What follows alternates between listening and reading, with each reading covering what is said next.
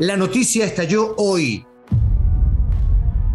Deportes Melipilla fue expulsado del fútbol profesional por dobles contratos y por pagos en negro, de acuerdo a la primera sala del Tribunal de Penalidades, que curiosamente ni siquiera revisó el caso de suplantación de identidad para exámenes PCR ocurrido con Alexis Martín Arias, el portero de Unión La Calera. Por un lado, con total dureza, por el otro, absolutamente nada. ¿Por qué? Esto es Footbox Chile, un podcast con Fernando Solabarrieta, exclusivo de Footbox. ¿Cómo le va amigos de Footbox Chile repartidos por todas partes del mundo? Esperando este día lunes que hayan tenido una maravillosa Navidad en familia, que la hayan pasado muy bien. Si usted es un niño y me está escuchando, si tengo la fortuna de que me escuchen niños, bueno, que el viejito Pascuero, como decimos en Chile, se haya portado muy bien, haya llevado muy bonitos regalos, aunque el regalo más importante para todos es el compartir en familia, el reencontrarse, ¿no? Espero que haya sido así para todos. Y despertamos este lunes, no con ambiente navideño en el fútbol chileno, sino más bien todo lo contrario, con polémicas, con líos, con denuncias, y bueno, con algo de humo también, que hablaremos el día miércoles, esto de que este jugador va para allá, de que Brereton lo quiere el Liverpool, de que eh, eh, Vicente Pizarro podría ir finalmente a la Universidad Católica, en fin, bueno. Lo cierto es que de eso hablaremos el día miércoles. Lo que hoy nos convoca es la polémica pura y dura, porque la primera sala del Tribunal de Disciplina ha determinado que Melipilla es expulsado del fútbol chileno. Sí, Deportes Melipilla ha sido desafiliado del fútbol profesional chileno. Esto porque se ha determinado que tenía efectivamente dobles contratos y pagos en negro a jugadores de contratos ya estipulados. Eso es lo que indica la primera sala, que hace toda esta de este fallo una cuestión oficial en el día de hoy. Y dice, comillas, en relación a las denuncias interpuestas por los clubes Universidad de Chile y Cobresal en contra del Club Melipilla por presunta infracción al artículo 85, letra F del reglamento de la, la, Asociación Nacional de Fútbol Profesional, y con la concurrencia en las mismas en calidad de partes de los clubes Audax Italiano, Huachipato, La Serena, Lautaro de Win, Ñublense, Puerto Montt, San Luis, San Marcos, Unión La Calera, San Felipe y la Asociación Nacional de Fútbol Profesional, se informa que la primera sala del Tribunal de Disciplina resolvió por unanimidad acoger las referidas denuncias, con excepción de lo, relacionado con el eventual amaño de partidos, sancionando en esa consecuencia al Club Melipilla con la expulsión de la Asociación Nacional de Fútbol Profesional. Eso es lo que dice la resolución del Tribunal de Disciplina. Y claro, eso significa que Melipilla deja de pertenecer al fútbol grande de Chile. Y peor que eso, se iría, y digo se iría, con una mancha inmensa en la historia de la institución. Cabe recordar que el año pasado, Lautaro de Win, que pertenece al mismo dueño, a Carlos Encina, y que puede, por supuesto, tener eh, clubes de divisiones diferentes, ¿no? Lautaro de Win, que el año pasado ascendió a la primera B desde la segunda división profesional, fue acusado exactamente de lo mismo. Y la primera sala resolvió exactamente lo que acaba de resolver con Deportes Melipilla. Pero cuando Encina y Lautaro de Win apelaron a la segunda sala, esta segunda sala determinó que no podían subir a primera B multas económicas y nada más. El club continuó en el fútbol profesional. Y bueno, esto también podría suceder en la segunda sala cuando se produzca esta apelación que de todas maneras va a llegar, de todas maneras va a llegar. Lo primero que dice Melipilla es que em, las primeras denuncias son anónimas, que son de contratos del año pasado y no de este, con lo cual no aplicaría para la resta de puntos en el campeonato, aunque aquí se fue más allá y se terminó desafiliando al club, expulsándolo del fútbol profesional. Y que, sobre todo, y lo más importante, hay otros clubes que también mantienen dobles contratos. Y la intención de Deportes Melipilla es demostrar, a lo menos en uno, que existen dobles contratos, con lo cual se produciría una suerte de efecto dominó en el fútbol profesional. Y el caso en el que se centran es en el de Ramón Arias, el Cachila Arias, que dicen en Melipilla, a través de su presidente, Leonardo Zúñiga, que habría existido este doble contrato con la Universidad de Chile de Ramón Arias. Si eso ocurre y si eso es comprobado, nadie podría pensar que la misma sanción que no sufrió Melipilla no pudiera sufrirla también la Universidad de Chile. Y eso, por supuesto, que sería aún más catastrófico, porque de manera injusta, evidentemente, por una cuestión de repercusión, lo de Melipilla podría tener menos importancia que lo que le pueda suceder a la U, no hay ninguna duda. Si Melipilla consigue eso, da un golpe tremendo, terrible a la credibilidad del fútbol profesional. Y claro, todo eso está por verse.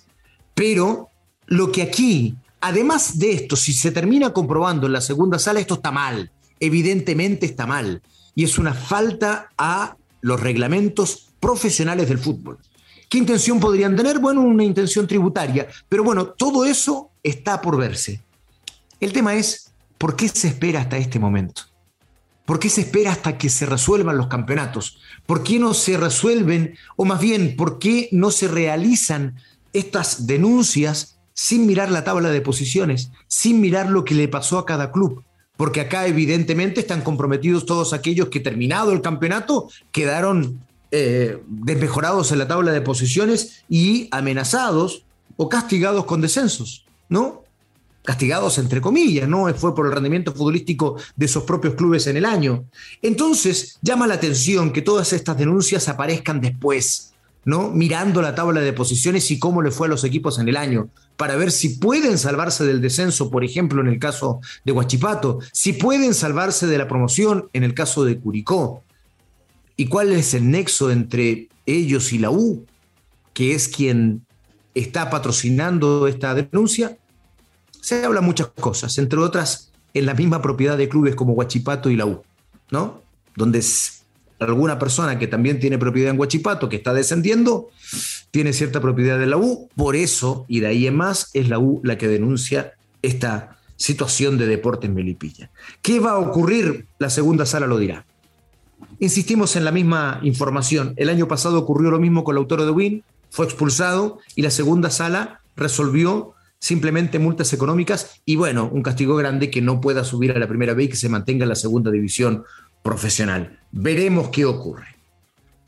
Hoy también, leyendo una muy interesante columna de Esteban Abarzúa, gran periodista que escribe desde hace muchísimos años en las últimas noticias, entre otros lugares, y que ha escrito libros fantásticos también. Hoy hace una interesantísima, una gran em, columna en torno a los hechos sucedidos en Unión La Calera el año pasado. El año pasado, Unión La Calera tuvo un caso positivo de COVID.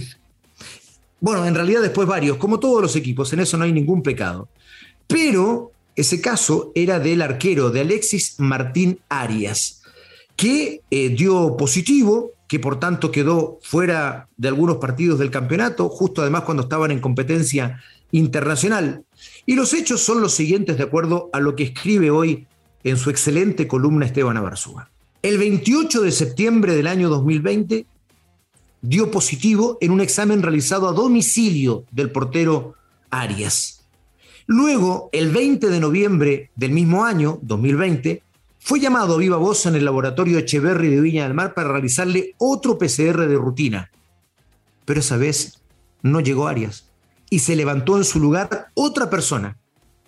La enfermera, Janice Mendoza, se dio cuenta que no era Arias porque ella misma le había realizado el test en el mes de septiembre en su casa, en el domicilio del portero, y entonces comenzó de inmediato la sospecha. Después se supo que quien se había levantado a hacerse el PCR era Nicolás Ambrosio, amigo de Martín Iribarner, gerente deportivo de la calera. Bueno, esta situación fue remitida finalmente a la justicia por suplantación de identidad. Y eh, luego, en declaraciones hechas, Sheiram Hernández, compañera de la señorita Mendoza, dijo que durante la investigación, en esta investigación que se hizo, que Ambrosio se había realizado también otros exámenes en lugar del arquero los días 4, 12 y 16 de noviembre. Finalmente, esto, que es un delito y que pasó a la justicia ordinaria, terminó con la resolución, por ser un delito menor, de eh, una, eh, una multa de 7 millones de pesos a fijar domicilio en los próximos 18 meses y no cometer ningún delito y que además eh, esto en definitiva puede quedar sobreseído al cabo de estos 18 meses de proceso. Ahí termina la resolución judicial. Claro, hasta ahí parece que todo sucede de manera correcta, de acuerdo a cómo deben proceder los tribunales de justicia. El problema no es ese. El problema es que Arias jugó siete partidos en 53 días donde no apareció con ningún PCR después de haber dado el primero positivo. ¿Cuál es la presunción? Que pensaban que podía seguir marcando positivo incluso aún sin ya tener COVID, porque esa es una distorsión del examen, o incluso antes habiéndolo tenido. Y prefirieron que entonces, aparentemente, está en la presunción, no concurriera a los exámenes PCR y Arias, que dice no saber nada al respecto, estuvo 53 días sin hacerse ningún PCR, a diferencia de todos sus compañeros. ¿Esto al arquero no le llamó la atención? Bueno, lo cierto es que jugó sucesivamente hasta el 14 de noviembre frente a Wander, a Huachipato, Antofagasta y Unión Española, y actuó también por la Copa Sudamericana el 27 de octubre y el 3 de noviembre. Siete partidos en total, ¿no? Al que se al que se agrega el de Palestino, que fue con el que volvió.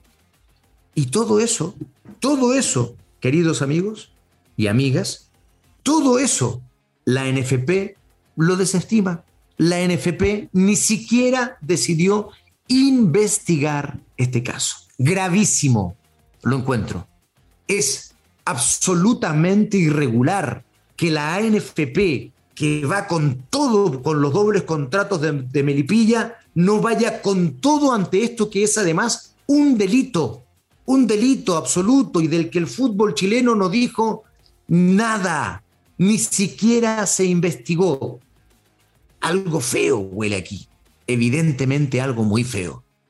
Y la NFP debe reaccionar, aunque sea de manera tardía, para dar muestras de transparencia, de honestidad, para dar tranquilidad al resto de los clubes profesionales y sobre todo al público que necesita que el fútbol chileno tenga credibilidad y transparencia. Es un producto demasiado importante y debieran, obviamente, defender el producto a través de acciones como estas, de investigar una situación, de llegar a una resolución. Nada de eso se ha hecho. El fútbol chileno está obligado a tomar cartas en este asunto. La justicia ordinaria ya lo hizo. Es momento que, insisto, aunque muy tardíamente, el fútbol actúe, actúe y tome una decisión respecto a lo que aquí ocurrió.